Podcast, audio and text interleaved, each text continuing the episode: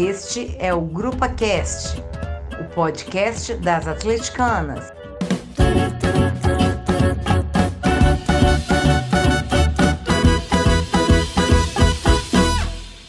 Olá, sejam todos muito bem-vindos a mais um cast. Hoje vamos para o futebol feminino.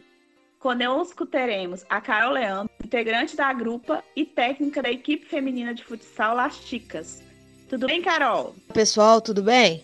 É uma honra estar aqui com vocês mais uma vez e hoje esse programa é mais do que especial, já estamos ansiosos aqui.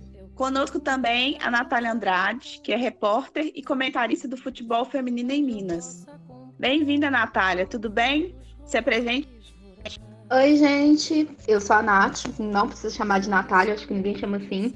É uma honra estar participando, estou muito feliz pelo convite. Para essa conversa, teremos Hoffman Túlio, técnico da equipe feminina profissional do Atlético. Gostaríamos, inclusive, de agradecer ao Atlético pela liberação do Hoffman para essa conversa.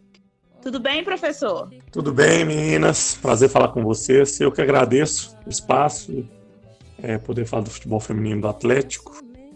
E vamos aí para esse bate-papo aí que vai ser bem interessante. Então, para começarmos, vou pedir a Carol para fazer um apanhado de como está o futebol feminino no contexto da pandemia. Eu vou falar rapidinho para deixar mais espaço para os nossos convidados de hoje. Ah, envolvendo só o Atlético mesmo, os atletas seguem fazendo exercícios para manutenção da forma, tem, o, tem a comunicação com a, com a comissão, que o Hoffman vai poder falar disso mais detalhadamente, né? Mas estão sendo acompanhados. E, e os campeonatos né, não tem nem previsão de retorno, assim como todos os demais campeonatos do, Brasil, o feminino também não tem previsão. E o Corona ele veio para mudar, né? E vai mudar o futebol como um todo. Mas o feminino tende a ser muito pior, porque ele é o lado mais frágil do futebol. E em toda, toda essa crise pode frear o crescimento da modalidade que vinha em crescente. Pelo menos a, a luta era para isso, né? Para que esse crescimento fosse notório, digamos assim, em 2020, e o corona veio para frear um pouquinho isso. E também não é só no Brasil que, que a pandemia está afetando, né? Na França tinha uma final do Nacional para acontecer e também perdeu a data, né? Também não tem previsão por enquanto. E esses impactos são muito discutidos lá, porque eles têm uma liga feminina muito forte. E tanto lá como cá, os campeonatos perderam muito por causa da, das receitas e, e, lá também tem uma questão dos descontos salariais de atletas e os impactos são muito diferentes, né? Um atleta de ponta do PSG, o Mbappé, se ele tiver 50% do salário dele cortado, ele vai sobreviver muito bem ainda. Agora, para as atletas do feminino, essa realidade é completamente diferente. E essa falta de investimento na modalidade, que é histórica, não tem relação somente com a pandemia todos os profissionais que trabalham diretamente com futebol vivem muito isso. E os nossos dois convidados hoje poderão aprofundar mais nesse assunto também. E o presidente de um time francês, chama Fleury, disse que os clubes com uma sessão profissional para homens e para mulheres cortaram automaticamente o orçamento do feminino. E essa frase, ela, ela é muito é muito importante de ser discutida, porque é uma normalização de que tudo seja pior para o feminino. E, e todo mundo que luta pelo futebol feminino luta para mudar essa ideia de que as consequências vão ser sempre piores para o time feminino do que para o time masculino. E, esse ponto é um ponto para aproveitar essa crise para se discutir. É, com a pandemia, o futebol feminino tem sofrido bastante com os processos de reestruturação dos clubes. Recentemente, o Atlético anunciou o fim da categoria de base feminina. Carol, como você vê a visão da diretoria atleticana? Ah, eu vejo como um retrocesso. É, a gente entende que é um momento de crise, mas os valores gastos com a base do feminino é muito baixo para a realidade de um clube de futebol. E eu gostaria muito de criar comparativos para exemplificar, mas o Galo não, não divulga detalhadamente os gastos dele com futebol. Mas é, eu acho que é um exercício simples de colocar de um lado da balança o quanto se investiu em material esportivo, estrutura para ter, comissão técnica e as, e as ajudas de custo para algumas atletas da base do feminino, e o que se gastou com a categoria de base do masculino de modo geral. essa, e sempre que essa discussão vem à tona, muita gente fala sobre rentabilidade da base do masculino e do feminino. E não tem como a gente se aprofundar muito nesse assunto, porque é muito extenso. Mas eu gostaria que, eu, que se alguém pudesse né, fazer esse comparativo e me, e me comprovar, a, em valores, né, a venda dos jogadores do, da base do Atlético, se elas superam todos os gastos que tiveram com a categoria. Porque é muito fácil ficar falando de rentabilidade do futebol feminino. Ah, porque não dá lucro, ah, porque não dá visibilidade, ah, porque isso, porque aquilo. Arruma um monte de justificativa para poder cortar um gasto que não é tão alto assim para o time. Mas se escondem atrás de uma rentabilidade que ninguém sabe se existe, ninguém sabe quanto o Atlético gastou, investiu nas, nas categorias de base e quanto que ele tem de retorno. Até porque a categoria de base é um fator que distancia muito o futebol feminino do masculino. É uma preparação. A maioria das atletas não passam por esse processo. Então precisam ser treinadas lá no profissional, com fundamentos que deveriam ser, ser trabalhados na base. E aí, quando começa essa. É, quando, antes começar essa preparação das atletas, maior evolução a atleta terá. E quanto maior a evolução da atleta, o futebol feminino vai crescendo junto com ela. E um outro fator também é que se não tiver um trabalho de base, tanto tecnicamente, que foi o que eu citei agora, quanto de divulgação e investimento, não terá o retorno, porque você só consegue colher depois que você planta. Não adianta você não, não investir, não tratar com seriedade o futebol feminino desde a base e querer colher retorno lá no profissional, lá em cima. Então eu vejo como retrocesso. Eu acho, inclusive, a categoria de base do Atlético eram de meninas muito talentosas, muito boas tecnicamente e que, na minha opinião, tinham muito a acrescentar para o Galo. Eu acho que o Galo perde muito com isso, obviamente as atletas também, mas o Galo perde muito com isso e era um, um gasto que eu acho que dava para o Atlético equilibrar nas suas contas e não necessariamente cortar simplesmente a base do Atlético. Para Atlético, professor Hoffman, como estão os trabalhos do grupo de futebol feminino? Com relação ao elenco, quais foram os critérios usados para a dispensa das atletas no fim do ano passado? Sobre os contratos que vencem agora, haverá uma renovação, outra formulação? Então, é, em relação à dispensa do ano passado, é, eu participei apenas de duas dispensas, né? Que foram o, meu, o pedido que eu fiz para a diretoria. Hum, das outras 17 jogadoras, né, das 15 jogadoras que tinham saído antes, isso foi uma decisão é, da comissão técnica, a base que tinha ficado, né? Da, da comissão técnica passada, que já tinham trabalhado com as meninas. Então, essas dispensas da grande maioria aí, eu não fui o responsável. É, procurei formar um time mais experiente, que, que tivesse uma bagagem, uma, uma rodagem de campeonatos brasileiros aí. E foi, foi onde eu busquei essas 11 atletas. E, assim, acho que formamos um, um bom time. Acho que o Atlético hoje, hoje tem um, um elenco muito bom um elenco experiente.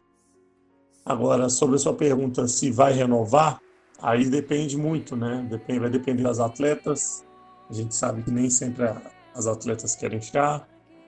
É, depende também de, de, questões de treinamento, questões é, internas, né? E aí é, sou eu, como sou técnico e as jogadoras, mas aí não dá para te falar muito se vão ficar ou não, porque também depende um pedaço delas e um, um, um pedaço nosso. Mas que nós formamos um, um, time bom e que infelizmente a pandemia aí é, só deu para demonstrar um jogo dentro de casa, né, contra o Vila Nova. Isso nós, eu tenho total certeza que nós montamos. É, como técnico da categoria, como você vê os avanços atuais do futebol feminino no Brasil e em Minas? Ah, então, a gente, depois daquele, vamos chamar aquele boom da Copa do Mundo, o desenvolvimento tá bem legal, né? É, os times resolveram fazer, de certo modo, bons investimentos, se, você, se a gente comparar é, investimentos dali de 2018 para trás, quando entre os times de camisa o investimento aumentou. Não vamos entrar no mérito se é o bastante, porque a gente já sabe que não é o bastante, né? Mas houve um, um, um bom investimento. Claro que São Paulo é, é o, é o grande nicho do, do, futebol feminino. É, não dá para se comparar Minas Gerais com São Paulo. Nós temos uma, uma dificuldade muito grande do nosso campeonato estadual. Nosso campeonato estadual é, é economicamente muito fraco. Agora tem Atlético Cruzeiro e América, tem o Ipatinga é, com, com muito esforço competindo ali, né? O Breno Nicanor, eles gostam do futebol feminino e fizeram muito bem. E depois nós temos um, um, uma prateleira mais embaixo de investimentos, né? Que aí entram as pessoas que realmente sempre foram ligadas ao futebol e que, por uma determinação da, da FMF no ano passado, que foi só de colocar times profissionais, essas pessoas elas buscaram a camisa de times profissionais e, e, e tentaram tentaram e conseguiram né, participar do Campeonato Mineiro. Mas a gente sabe que economicamente nosso estado é bem fraco no futebol feminino e assim a gente vai demorar um, um bom tempo a competir com, com, as potências de São Paulo ali principalmente. Rio de Janeiro eu acredito que tá que seja do, praticamente do nosso nível. Sul são dois times que investem muito, mas praticamente só os dois. Então, para mim, esse é o quadro do Brasil. Estávamos numa boa evolução, agora vamos ver como que vai ser pós-pandemia. Hoffman, eu queria te fazer uma pergunta exatamente pautado nisso. É, é um começo de trabalho, né? É uma, é um, uma criação de história, digamos assim, que, que você está no Atlético, quer começar, é, implantar um, um, estilo de jogo, uma mudança de elenco, como você citou, para um elenco mais experiente. E aí, no meio disso, no meio dessa evolução, vem a pandemia e é todo mundo obrigado a ficar em isolamento. O quanto essa, esses meses que, que estão não estão totalmente paradas, né? Mas vamos colocar que não estão com treinamento intensivo como estavam, o quanto que isso pode prejudicar essa evolução que você imaginava para o Atlético nesse ano? Então, eu vejo que a, a, quando voltar que nós vamos ter a, a, real noção se a pandemia fez bem ou, ou mal ao Atlético. Primeiro momento, a gente não sabe quando a quanto tempo a CBF vai nos dar para para trabalhar né, depois do nosso retorno. Se ela nos der um bom tempo, eu acredito que essa parada possa ter nos ajudado. Visto que o campeonato nós teríamos ali mais quatro jogos seguidos. Então, por exemplo, fizemos jogo contra o Vila, dominamos, beleza, mas é, eu vejo que tínhamos que sair com a vitória por jogar em casa. Com o segundo jogo é no Rio de Janeiro, um jogo difícil contra o Vasco, a gente conseguiu os três pontos. E aí você descobre alguns probleminhas que o time é, apresentou e fica muito difícil você corrigir tão, com, com tão pouco tempo. E o campeonato tá ali rolando. Então, eu vejo que pode ter sido uma boa se a CBF nos der um tempo de preparação aí. Pegando a, a fala da Carol, como as meninas não têm lastro, a gente tá fazendo, nós estamos fazendo um, um trabalho físico claro, dentro de, das limitações né, que, que nós temos de, de materiais, espaço, porque cada um está na sua casa, ninguém tem uma academia em casa, né? Então a gente está sempre fazendo uns trabalhos de improvisação. Mas as, as meninas estão tendo ganho, nós, nós estamos conseguindo é, melhorar o nível físico delas. Por exemplo, quando o Guilherme tem passado, Guilherme tem passado corridas contínuos, os números melhoram a cada semana. E isso é bem interessante. Números que elas não estavam conseguindo, elas já estão conseguindo esses dois meses é, que nós estamos parados aqui. Então, assim, saber realmente que ponto que o atleta vai voltar, se pior ou melhor, é só quando voltar mesmo e quando a CBF nos passar certinho a data do, dos jogos. Nath, quer falar alguma coisa? Não, é, eu concordo muito com o que o Hoffman está falando, porque é muito difícil fazer qualquer previsão para qualquer time nesse cenário. Porque tem essa questão do, dos ganhos, de melhorar condicionamento, mas atleta geralmente precisa jogar. A gente não está acostumado a ver o futebol parado por tanto tempo assim. Acho que nem nas paradas de início do ano, se eu estiver errado, Hoffman, você me corrige. E é um cenário muito novo, sabe? A gente nem sabe como que o futebol vai voltar, em que condições vai voltar, porque não dá para ter noção nenhuma. E principalmente quando a gente fala de feminino, porque a gente vê os times fazendo esforços gigantescos e estúpidos pro masculino voltar, mas não tem nem previsão do feminino, que, por exemplo, para um atleta do masculino treinar, ele pega o carrinho dele, sai da casinha dele e vai pro centro de treinamento. As atletas, na maioria dos times, elas moram todas juntas em alojamento, elas têm que pegar ou tem que pegar transporte coletivo para ir treinar. Então, é um cenário que a gente não tem nem prazo. Eu cheguei a ouvir uns boatos sobre emendar o, o calendário, o, a temporada desse ano terminando que vem, mas não dá para ter noção nenhuma. E essa questão de investimento que foi falado antes, eu acho que a Pellegrino tem falado algo que é muito certo, que pode servir muito para a gente retroceder e pode servir muito para a gente avançar também. Porque nesse momento que a gente está vivendo, a gente está vendo escancarado o abismo que é o futebol feminino, mas a gente também está vendo quem está levando a sério, quem não está, o que está dando certo e o que não dá. Até para a gente saber onde a gente vai cobrar. Porque essas coisas, com os campeonatos rolando, com tudo normalizado, ficam muito escondidas. Ô, Nath, é, mas eu, eu concordo. Claro que eu não posso negar que jogar é o que, é o que atleta realmente tem um, um ganho excepcional. Só que se a gente olhar a realidade da, modalidade, da nossa modalidade, é, muitas meninas jogam dois meses, dois meses e meio, para três, volta, joga dois de estadual, três, para e, e conclui o ano jogando seis meses, e seis, sete meses, oito meses talvez, né? e, e folgando quatro meses. Então, assim, até no meio de uma pandemia, eu consigo ver algo positivo, porque é, como a gente tem dado uma assessoria de treinamento, mesmo que à distância, elas já não estão naqueles, naqueles paradas, entendeu? É, uma a dois são cinco rodadas. Cara, seu time pode estar eliminado na terceira rodada e a menina e o clube às vezes desfaz daquele, da, da, daquele grupo, vou falar, ah, vou completar duas rodadas aqui com, com um grupo só daqui, eu desfaço de um alojamento. Isso acontece demais.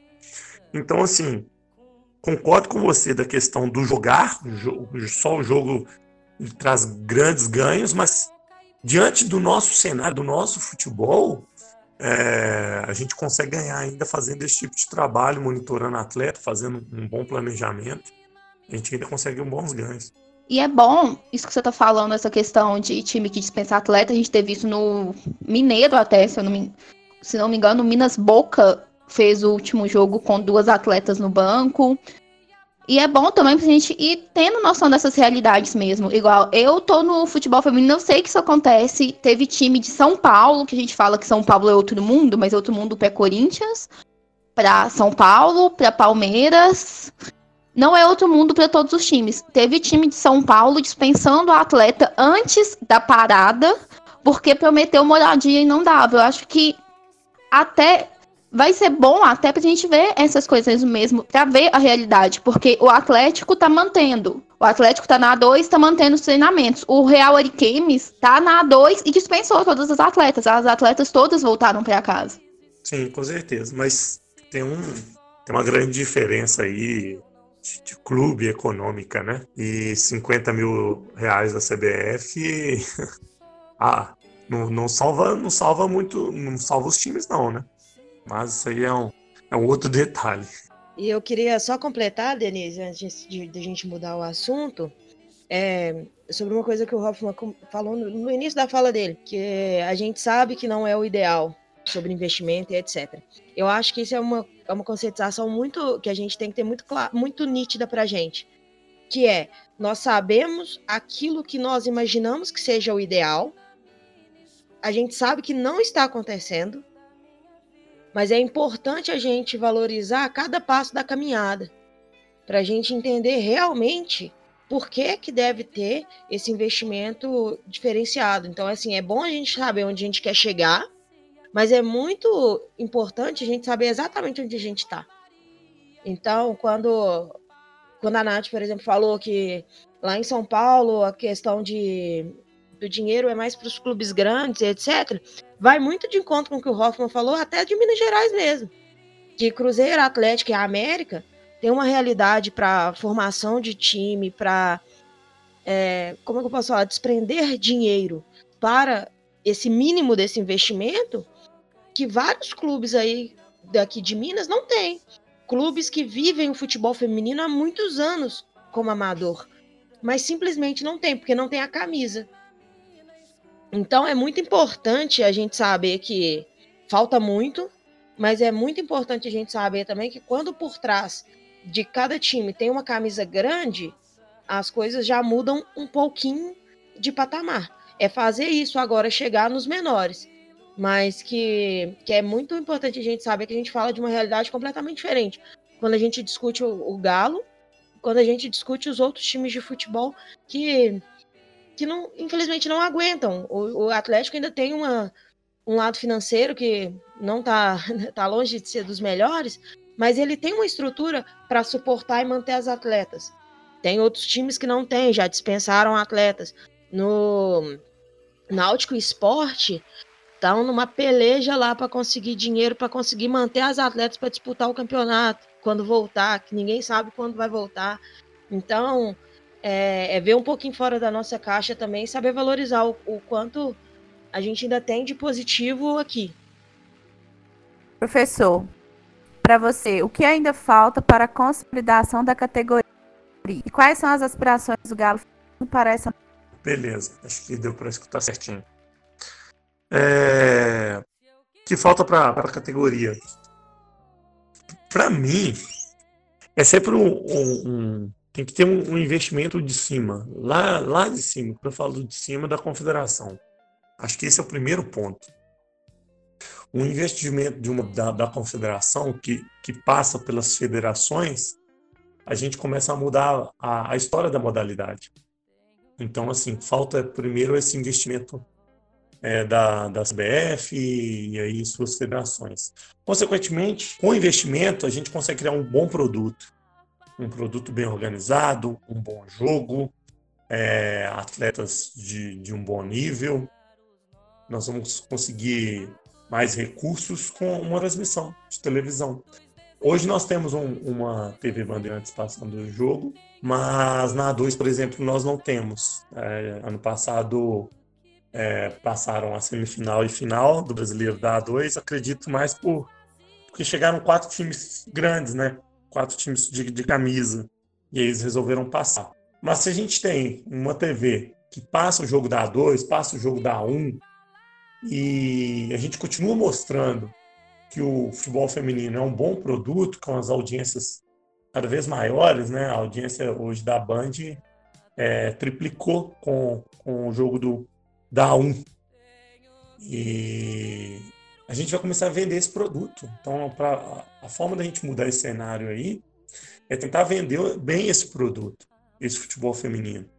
Então, tem que vir investimentos lá de cima para se criar um bom produto, para que os clubes tenham mais dinheiro, criar bons times, criar bons investimentos, as meninas, as mulheres, elas olharem para o futebol feminino falando assim, não, esse aqui eu, eu, eu consigo ter uma carreira, consigo é, viver do futebol feminino, não vou ficar sofrendo sem alojamento, sem alimentação, não, dá para ter uma vida digna como esportista. E aí a gente apresentar um bom produto para o público e esse bom, produto ser vendido principalmente para televisão, né? Que a, a gente a gente não, não, pode negar que a televisão é o, é o grande meio ainda que sustenta muito o esporte. Então eu vejo isso. É, sobre a pergunta do Atlético da temporada, né? Se não estiver enganado, porque falhou. É, olha, a, a, a, minha meta sempre, que eu, desde que eu cheguei no Atlético, é subir o Atlético. A gente sabe que não é fácil, a gente sabe que é um campeonato. A A2 é um campeonato bem perigoso. A 1 é um campeonato muito difícil pela qualidade dos times, mas a A2 é um modelo perigoso. Você faz cinco jogos, classificam dois times de seis clubes, então nem 50% dos clubes classificam da, da chave, e depois começa o mata-mata. Então, assim, é um campeonato perigoso, é um campeonato que você tem que saber jogar, é um campeonato que, que complica quando, quando se tem uma estreia igual a nossa, perdendo ponto dentro de casa. Mas a meta é subir, a meta é subir o Atlético. E se realmente tiver Campeonato Mineiro esse ano, que eu já passo a, a duvidar é chegar numa final. Acho que o Atlético tem que chegar numa final e aí numa final ver o que, que dá para fazer. Mas essas são as duas metas do Atlético desse ano. O Hoffman falou sobre essa questão da TV e é uma de investimento, é uma questão que a gente sempre está discutindo, porque eu tô num lado diferente do Hoffman, mas ele deve acompanhar bastante essa discussão sobre o futebol feminino. Que é sempre assim, a gente não investe porque não dá retorno, não dá audiência. Não dá, não dá audiência porque não tem investimento. E o futebol feminino, ele segue correndo atrás do próprio rabo o tempo inteiro. E é muito isso que o Hoffman falou, tem que investir sim. A gente sabe que a gente não vai ter um futebol feminino do nível do masculino daqui a um ano, porque gente, é o que está acontecendo aqui em Minas. A gente não tem nem categoria de base em muitos lugares. Mas também não dá para a gente continuar nessa linha de ter a CBF que não divulga jogo da seleção feminina, ter a FMF que ano passado quase não fez o Mineiro e quando fez, o Mineiro foi todo carregado pelos times. Então, assim, essa questão tem que não dá para se cobrar do futebol feminino que ele tenha milhões de telespectadores, que ele encha estádios quando não se faz nem o mínimo.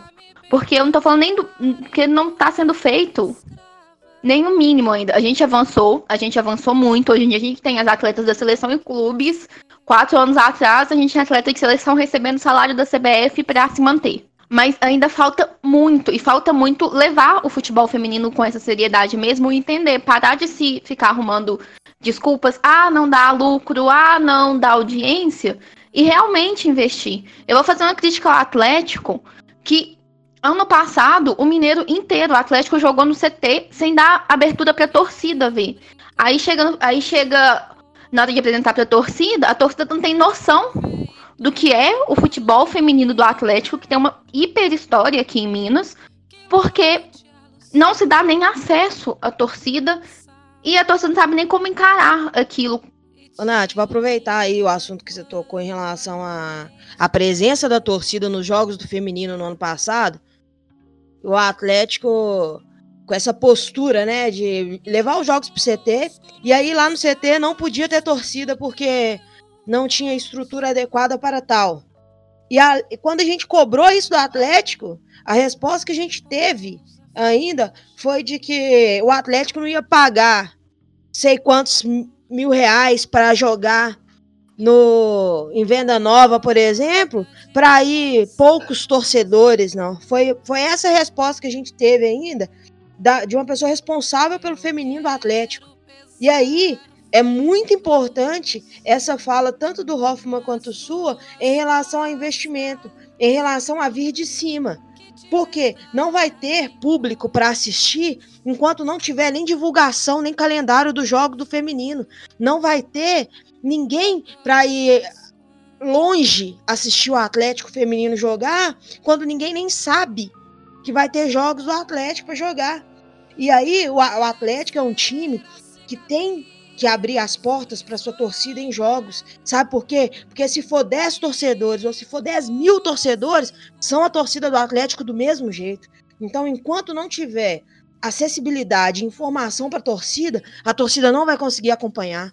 A gente que, que é mais próximo do futebol feminino, a gente dá um jeito de saber, descobre contatos mais que consegue se antecipar, faz, a gente combina, a gente da grupo a gente já fez várias vezes encontrar um geral pra gente ir todo mundo para um jogo.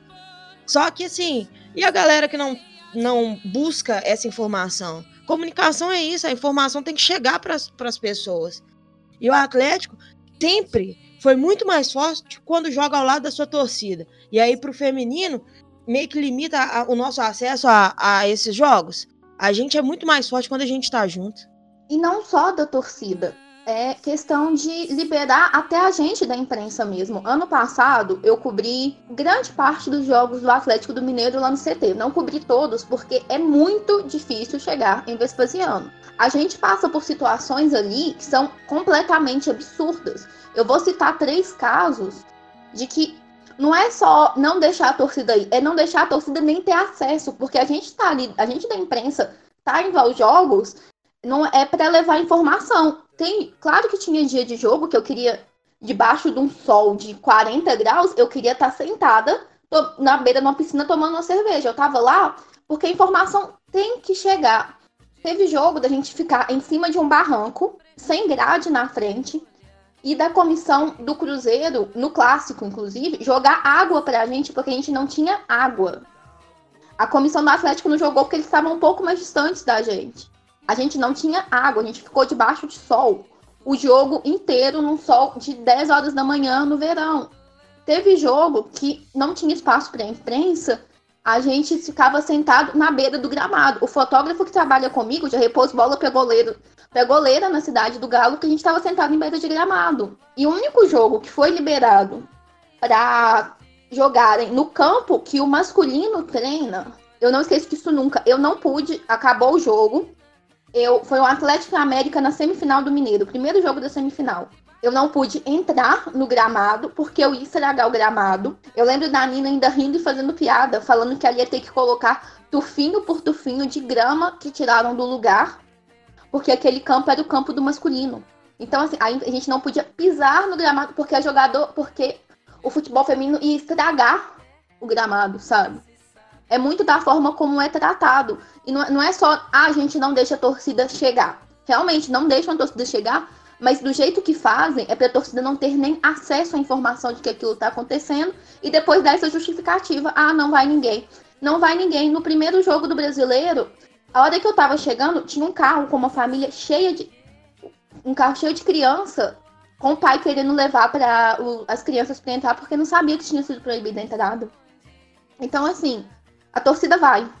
De uma forma ou outra, é o que você falou. Pode ir um torcedor, pode ir um milhão. A torcida vai. A questão é que não deixam a torcida nem saber o que está acontecendo. É, eu não posso falar do ano passado, porque do, no ano passado eu estava no Cruzeiro. E assim, tudo começa devagar, né? É, aos poucos lá fomos tendo resultado e até terminar com, com um público bom, que foi a capacidade, capacidade máxima do Sesc na final do brasileiro. Mas assim, é, eu vejo que esse ano o Atlético tem pensado diferente, tanto que o, o, independ... É, o jogo era para ser no Independência com, com, com o público, né? E aí, infelizmente, veio essa, essa pandemia e aí veio a CBF que, que topou fazer o jogo de portão fechado, que não é nem esse tema que eu queria entrar, não, que eu tô com uma crítica a isso dessa primeira rodada, mas. É, e aí não teve. Então, assim, do ano passado eu não posso dizer, mas desse ano eu vejo que algumas coisas, algum, alguma, algumas visões melhoraram e a gente está no caminho tá, tá no caminho bom, tem acertado as coisas e assim eu entendo a, a crítica de vocês, entendo que, que essa crítica em relação do ano passado, mas eu já eu particularmente consigo ver alguma diferença em relação à postura do, do ano passado e desse ano. O clube tem caminhado para dar mais visibilidade para a nossa modalidade. Nath, para você que trabalha há um tempo com a o quão de informações sobre a categoria? Muito. Mais, mas continua muito, porque é o que eu te falei, os clubes muitas vezes dificultam acesso. É, histórico é muito difícil você conseguir, porque muita coisa não foi registrada. Você por um lado é muito fácil, porque a gente tem contato muito direto com as pessoas, porque o futebol feminino ainda não chegou naquele nível do masculino, que para você falar com a jogadora, você tem que ir pro assessor, tem que ir para fulano, ciclano, beltrano. Você conseguir informação direta é muito mais fácil. O Hoffman tá aqui várias vezes, eu já mandei mensagem no WhatsApp dele, Hoffman, o que tá acontecendo? Mas você conseguir informações dos clubes é muito complicado muitas vezes os clubes eles eles fecham mesmo essas informações e vira quase um contato de assessoria. Você sabe o que o clube quer que você saiba e muitas vezes nem o clube sabe o que você quer descobrir ali. E ainda tem a questão de que quando você critica o clube, esse acesso fica ainda mais difícil. Vou eu vou dar um exemplo aqui como, como foi a questão com o mascote. A gente questionou a assessoria do Atlético diversas vezes, sobre o tempo de punição que o funcionário que estava vestido do mascote, que a gente tem que lembrar sempre, que o mascote é uma fantasia, ali dentro tem um ser humano. O que, qual punição seria dada, quanto tempo seria dado, o que que ia acontecer? A assessoria virava para a gente, ah, não sei. Quando a gente teve a base do Atlético desativada agora, uns dias antes, a assessoria do Atlético fechou o grupo de imprensa para pergunta. Então, é muito difícil. É muito mais difícil você conseguir informações com os próprios clubes do que com o atleta e treinador. O que você pensa sobre a obrigatoriedade da existência de um time feminino pela Comebol? Isso ajuda ou atrapalha a categoria, Nath? Eu acho que é uma coisa que a gente tem que colocar na balança. Ajuda, dependendo da forma como for feita. Porque se a gente pegar que agora os times estão realmente, os times que estão investindo ajuda muito. A gente vê projetos muito bons sendo feitos. O Atlético esse ano, eu sou, eu sou bem contra a forma como foi feito o trabalho com o Pro Inter no início passado. O Atlético esse ano tá fazendo um trabalho sério. Aqui em Minas a gente tem o Cruzeiro, a gente já tinha o América. No, em São Paulo, o Corinthians que fez a parceria com o Audax e agora tá com o clube, com o time próprio. Você vê o quanto o futebol brasileiro feminino cresceu. Futebol brasileiro feminino profissional. A gente vê o incentivo que isso dá para novas atletas. Você vê cada dia mais atletas novas querendo entrar pro futebol, querendo jogar. Porém, essa obrigatoriedade ela só vale quando ela é realmente levada a sério. Porque é muito fácil você falar, olha, é obrigatório, mas é obrigatório em que condições? A gente teve notícias do Goiás no início do ano falando que não ia pagar salário e ficava quem queria, sabe? A gente tem que pensar nas condições de em que essa obrigatoriedade está sendo feita. Não é só pegar uma jogadora, enfiar a camisa nela, olha, agora nós temos futebol feminino. Mas como que esse futebol feminino está sendo levado? Porque você fazer qualquer coisa, muitas vezes você mais prejudica do que você ajuda a modalidade em si. E tem que colocar essa obrigatoriedade também dentro das federações, porque a gente vê, por exemplo, a forma como a FMF leva o futebol feminino é absurda, sabe? É absurda você pensar uma federação com o tempo que a FMF tem, que não que onde um diretor vira, ele, isso foi dito para mim diretamente, a, a nossa obrigação é só organizar a tabela, sabe? Onde você joga toda a obrigatoriedade em cima dos times. Tem que ser uma obrigatoriedade dos times, tem que ser uma obrigatoriedade das federações e da confederação de futebol. Eu acho que não é só mandar, olha, você vai lá e faz. Mas é você faz e faz direito. Dentro dessa, desse tema, eu queria, eu queria que o Hoffman dividisse com a gente, nessa vivência com as atletas, no dia a dia, no vestiário, o quanto as próprias atletas mudaram a partir dessa obrigatoriedade que, que aumentou muito o número de times femininos em destaque, por causa dos times grandes, digamos assim, e se isso mudou alguma coisa na postura das próprias atletas é, até das expectativas delas em relação ao futebol? Então, Carol, é, eu sempre falo que sou bem novato no futebol feminino, né? Eu trabalhava sempre com meninos de 16 e 17 anos. E aí eu entro no futebol feminino direto no América e em outubro no América é, ganhamos o Campeonato Mineiro e aí é, fui pro Cruzeiro. Então assim eu não eu, se, se, houve mudança na cabeça dos, das atletas, eu sinceramente não peguei, não vi. Talvez eu já esteja no meio dessa mudança e não consigo perceber o antes e o agora, entende?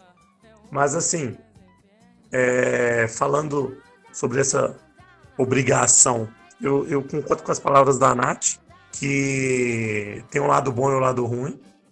O lado ruim é se um clube pegar para fazer o futebol feminino só por obrigação não, e não fizer investimento nenhum, isso mata a modalidade, não é, não é para esse caminho. É, a, a, coisa boa é porque quando os times de camisa pegaram essa obrigação, eles, eles conseguem fazer investimentos é, para aquele momento da modalidade, bons investimentos, investimentos altos, né? e acaba dando o, o, primeiro salto, a gente começa a ter uma diferença em relação aos demais. Então, exemplo, mais uma vez o exemplo, ano passado subiram quatro times de camisa. Isso não é uma coisa aleatória ou coincidência, não é. Com certeza são os clubes que fizeram fizeram bons investimentos, né? Agora, a coisa que eu mais concordo com a Nath é isso. Vem uma obrigação da CBF, ela obriga os clubes. E qual é a obrigação da CBF? Nenhuma. É, a gente sabe que pô, 90% ou quase 100% dos times brasileiros, eles têm dívidas e dívidas pesadas. Pesadas. É, todo mundo gosta de falar que o Flamengo tem dinheiro, o Flamengo tem dívidas também. E aí coloca a obrigatoriedade no Flamengo. Ok. Só que por que, que não pode ser uma obrigatoriedade compartilhada? Tipo, Flamengo, qual é o seu projeto? Não vou falar nome, mas time A, qual é o seu projeto? Ah, o meu projeto aqui é investir eu quero fazer isso, isso, isso, apresentasse um, um plano, eu quero investir aqui 5 milhões na modalidade. Ok, nós vamos te dar X. CBF vai te disponibilizar X. E a confederação? X. Mas que isso aí fosse pelo menos 40%, 50% do, do, do projeto, entende? É, aí sim nós teríamos uma coisa, uma obrigatoriedade, vamos dizer assim, boa, legal, de crescimento.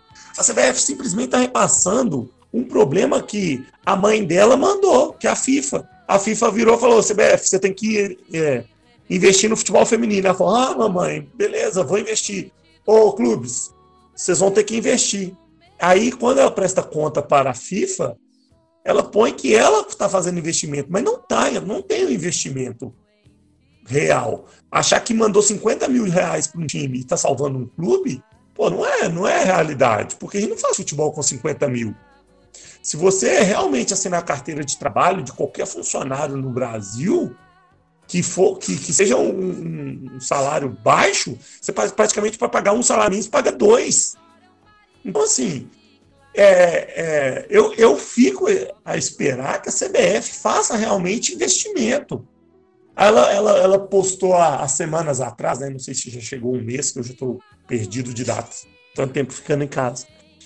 Ah, é, investimos 4 milhões no futebol feminino. 4 milhões é bom para o meu bolso, Hoffman. Para Carol, para Denise, para Nath, 4 milhões para a gente é muito. Para o futebol, e nós estamos falando de 52 clubes, não é nada, não, gente. 4 milhões não é nada. E, e a gente não pode se enganar. Então, assim, é, é, eu fico esperando a CBF. Ela poderia, ela poderia fazer projetos, sabe de quê? Todo ela tirar não sei quantos por cento, tá? Mas da, daqueles cursos da, da CBF Academy, X% vão ser destinados ao futebol feminino. Ah, e a federação? A federação vai receber um repasse, porque todos os jogos, não sei se você sabe, mas todos os jogos, a federação tem um percentual de Atlético, Cruzeiro América, todo mundo que joga Campeonato Mineiro, brasileiro, a, a FMF tem um percentual. Como que a, a FMF não consegue fazer um repasse, não consegue dar uma premiação e aí ela não dá premiação também para masculino, não. Ela não dá nem para masculino nem para feminino.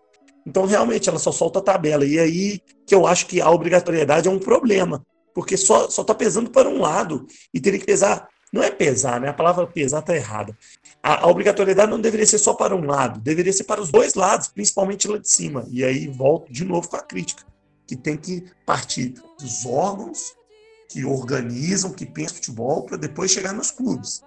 Eu vou voltar um pouquinho no que o Hoffman falou, porque eu acho que não é nem só a questão do dinheiro, é questão de equidade, de você ter noção de que o cenário do futebol feminino é muito diferente do futebol masculino. O Hoffman citou, ah, o campeonato mineiro masculino também não tem premiação.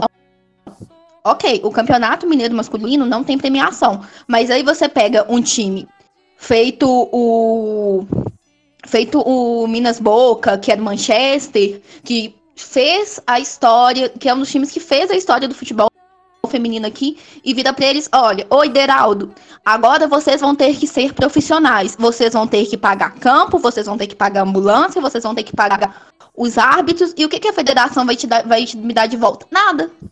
Absolutamente nada. Um parabéns pela participação. Nem, nem a tabela que foi pedida porque eu estava na reunião e foi pedido tabela que não pegasse dia de trabalho, porque muitos times têm jogador, os times menores tinham jogadoras, até os times maiores mesmo. A gente tinha no Gala Brandinha que tinha um salão de beleza. A gente tinha jogadoras que tinham que intercalar futebol com rotina de trabalho. Foi pedido para, olha, não coloca jogo então tal dia do meu time tal dia porque tal dia minhas jogadoras estão funcionando, estão trabalhando. Nem isso foi atendido, sabe? Não é só investimento, falta investimento, falta muito investimento. Mas falta noção mesmo, falta ajudar mesmo, é pegar e ó, Vamos organizar? Vamos organizar direito. Eu quero que você faça tal coisa, eu vou te dar uma contrapartida. Eu vou organizar um campeonato direito. Me falam, olha, nós vamos vigiar os campos, nós vamos fazer isso. Eu já teve campo, jogo que eu tive que ficar sentado em arquibancada. Eu e diretoria de time, inclusive, sentado em arquibancada, porque não tinha espaço para jogadora bater lateral. O Hoffman deve saber de que campo que eu tô falando.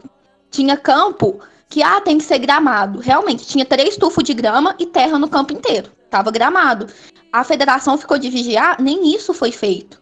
Sabe? Falar da CBF, então. A C... Gente, a CBF não divulga jogo da, da própria seleção. Pensar o que a CBF faz com os times, então. E a CBF tem dinheiro. Muito dinheiro, sabe? Não é só falta de investimento financeiro, é má vontade declarada. E, Nath, é... mas ela não tem má vontade só com o feminino, né? Eu, é, é, você vê que o produto futebol masculino é muito mal vendido. Isso também é uma verdade, né? A gente, é, entrando, completando a, o raciocínio, ah, a obrigatoriedade é boa ou ruim? E aí eu, eu, eu, eu sempre tive em mente o seguinte: se tivéssemos uma liga de futebol feminino que buscasse as coisas para o futebol feminino, recursos para o futebol feminino, que pensasse campeonatos para o futebol feminino, eu acho que seria uma, uma grande sacada, sabe? A questão é que isso demandaria um tempo e aí a gente teria um, um pouco de dificuldade, né? Visto que, assim, a coisa mínima que a CBF faz ela te dá dinheiro de ela te dá as passagens, a hospedagem, né? Isso ela faz, diferente, por exemplo, da Federação Mineira que quando você vai jogar fora, exemplo lá em Patinga você não você não ganha nada, nenhum time ganha nada. Então assim, se a gente criasse uma liga, a gente teria um, no primeiro momento uma certa dificuldade, mas que a longo prazo eu vejo que seria um mundo ideal. É, ah, vamos pensar aqui no campeonato. Como que nós vamos vender o nosso campeonato? Onde nós vamos passar nosso campeonato? Qual rádio vai, vai transmitir? Qual televisão? Ah, vamos vender esse produto para televisão. Ah, vamos fazer uma chamada do, do Campeonato Brasileiro, é, A1, A2. Não vamos deixar ficar batendo é, jogos da A1 com a A2, porque não são campeonatos que não tem que competir um com o outro. Então, assim, eu vejo que, é, sim, sonho, né? O nosso sonho seria ter uma liga voltada para o futebol feminino. Agora, não é o que acontece, nem no futebol masculino há essa discussão se os clubes deveriam sair ou não, CBF, fundar uma, uma liga própria. E aí começa depois, depois de tudo isso, depois de serem, de não fazerem tão bem ao futebol, de não pensarem no futebol, aí vem também aquela questão que eu acredito que, que possa caminhar para um, um certo preconceito, que é o do futebol feminino, mas aí é analisar, mas não dá para cravar isso, porque tenho prova, mas é o que caminha, né?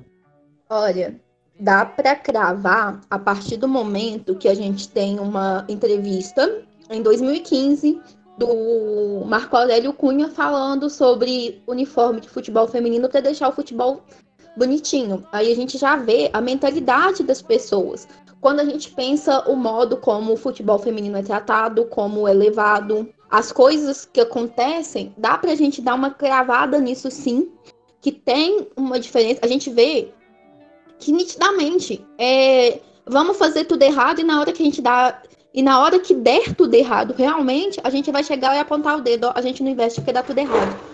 Quando o erro já sai lá de dentro. E então é muito é uma questão muito complicada, sabe?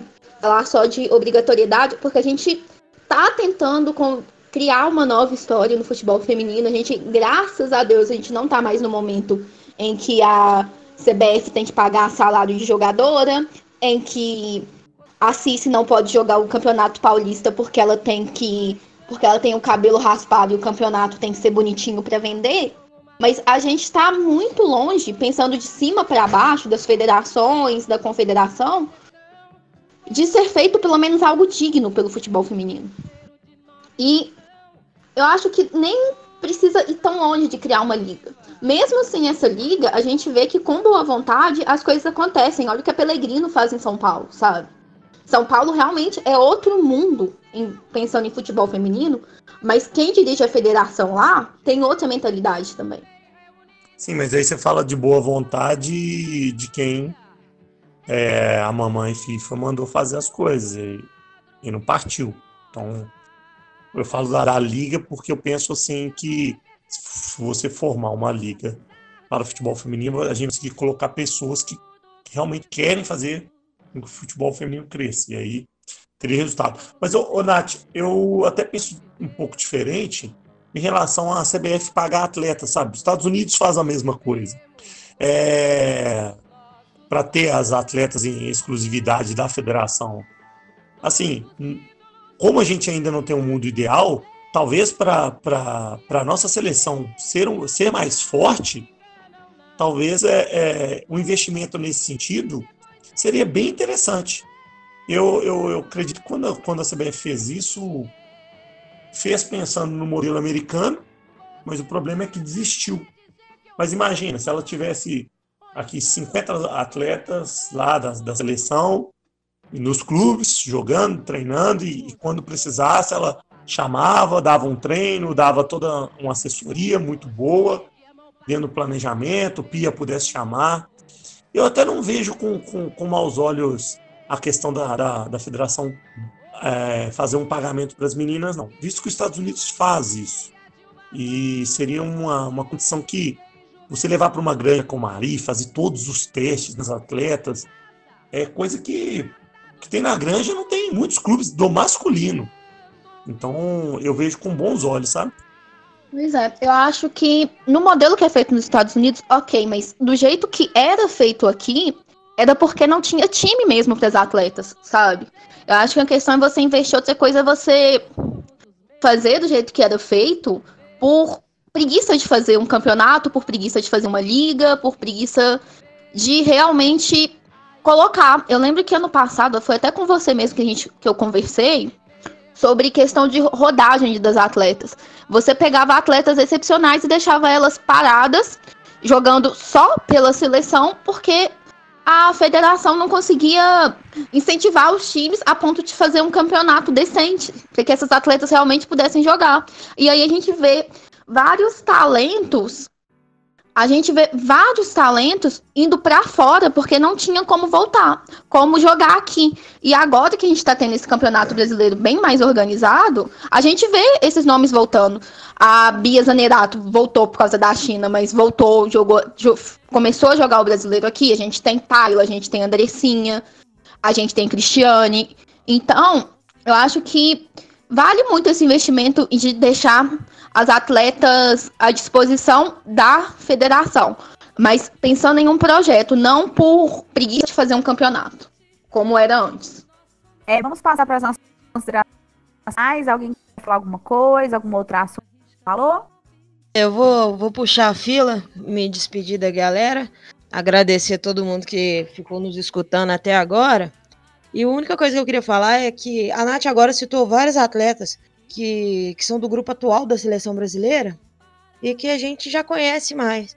Porém, eu acho muito importante a gente olhar para trás, por quem lutava pela, pela seleção brasileira nessa época que a Nath está falando, que não tinha nem campeonato para disputar.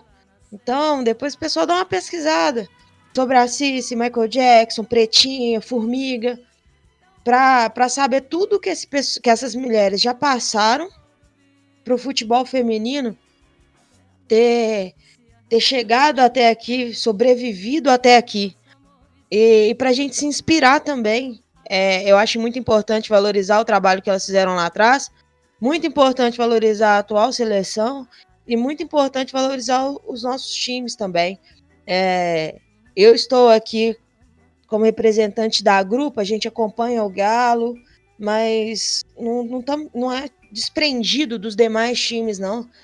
Que a torcida do Cruzeiro continue apoiando o time delas, que a torcida do América continue apoiando o time delas. A torcida organizada do América, por exemplo, vai nos jogos do feminino, do feminino, estão presentes. Então eu acho que isso tinha que se estender também, sabe? A gente é uma forma acompanhar os times femininos é uma forma de apoiar a causa também. E é isso que eu, que, que eu tinha para falar. No mais, é agradecer a presença do Hoffman e da Nath. E foi um prazer trocar essa ideia com vocês. Você citou as atletas, e realmente a gente não pode esquecer de quem veio puxando o bonde para a gente estar tá aqui hoje. Eu sempre falo que eu tô, eu tenho o meu trabalho porque muita gente lutou sem ter a menor condição, sem ter o menor apoio para poder fazer o futebol feminino existir. Você citou grandes jogadoras a nível nacional, a gente tem que pensar também que tiveram muitas jogadoras aqui em Minas também, que a gente que a, quem carregou o futebol feminino em Minas a vida inteira foi a Várzea. Não foi Cruzeiro Atlético e América, foi a Várzea. E a gente tem várias jogadoras, inclusive no Galo, que fazem muito parte dessa história. A gente tem a Rebelde, a gente tem a Guedes, a gente tem, eu esqueci o nome da goleira, a Renata. Renata também, a Renata eu conheci Renata jogando Várzea, jogando inclusive contra o meu time. Então assim, a gente tem que lembrar muito dessas jogadoras, tem que lembrar daqui também, porque futebol feminino sempre teve em Minas, não teve profissional. Mas a gente tá onde a gente tá hoje é por causa dessa galera que carregou o futebol feminino nas costas a vida inteira eu quero agradecer muito, muito, muito o convite. Inclusive, me chamem mais vezes, adorei. E é isso.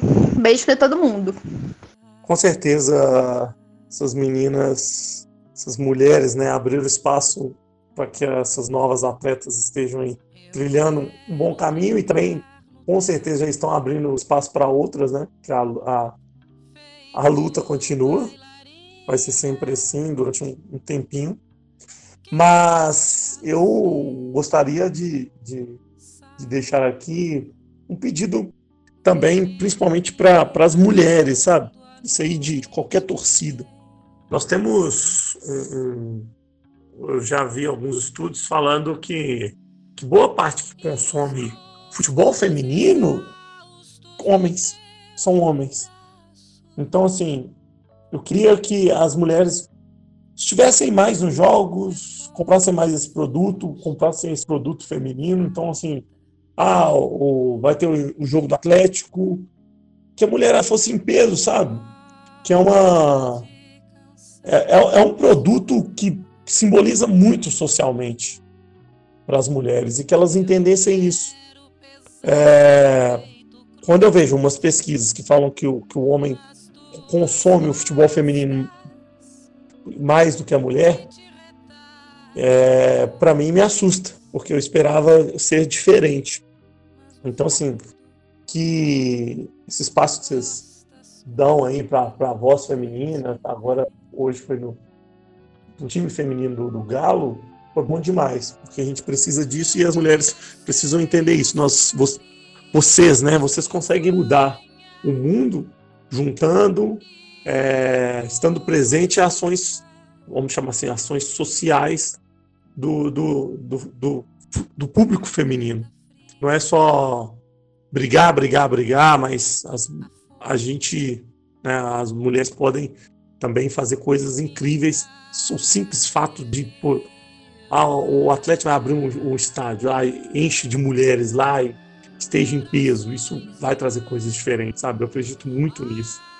E quero agradecer vocês, Carol, Denise, Nath, bom demais falar com vocês, tudo de bom. Que logo, logo a gente possa se encontrar, Nath, nos jogos e se cuidem. Gostaria de agradecer a participação da Nath, do professor Hoffman, da Carol. Então, ficou aí o recadinho do professor. E gostaríamos de pedir que o marketing do futebol do Galo enxergasse as mulheres como público também Gostaríamos de falar que o jogo da Independência nós conseguimos movimentar muitas torcedoras e a divulgação ajudou muito. Se não tivesse vindo a pandemia e o jogo não tivesse sido de portões fechados, pode ter certeza que a gente teria feito uma festa da independência. A gente espera que após a pandemia, o Galo continue dando esse espaço para a gente torcer. E pode ter certeza que a grupo estará lá presente. Um beijo e até o próximo Grupo Cast.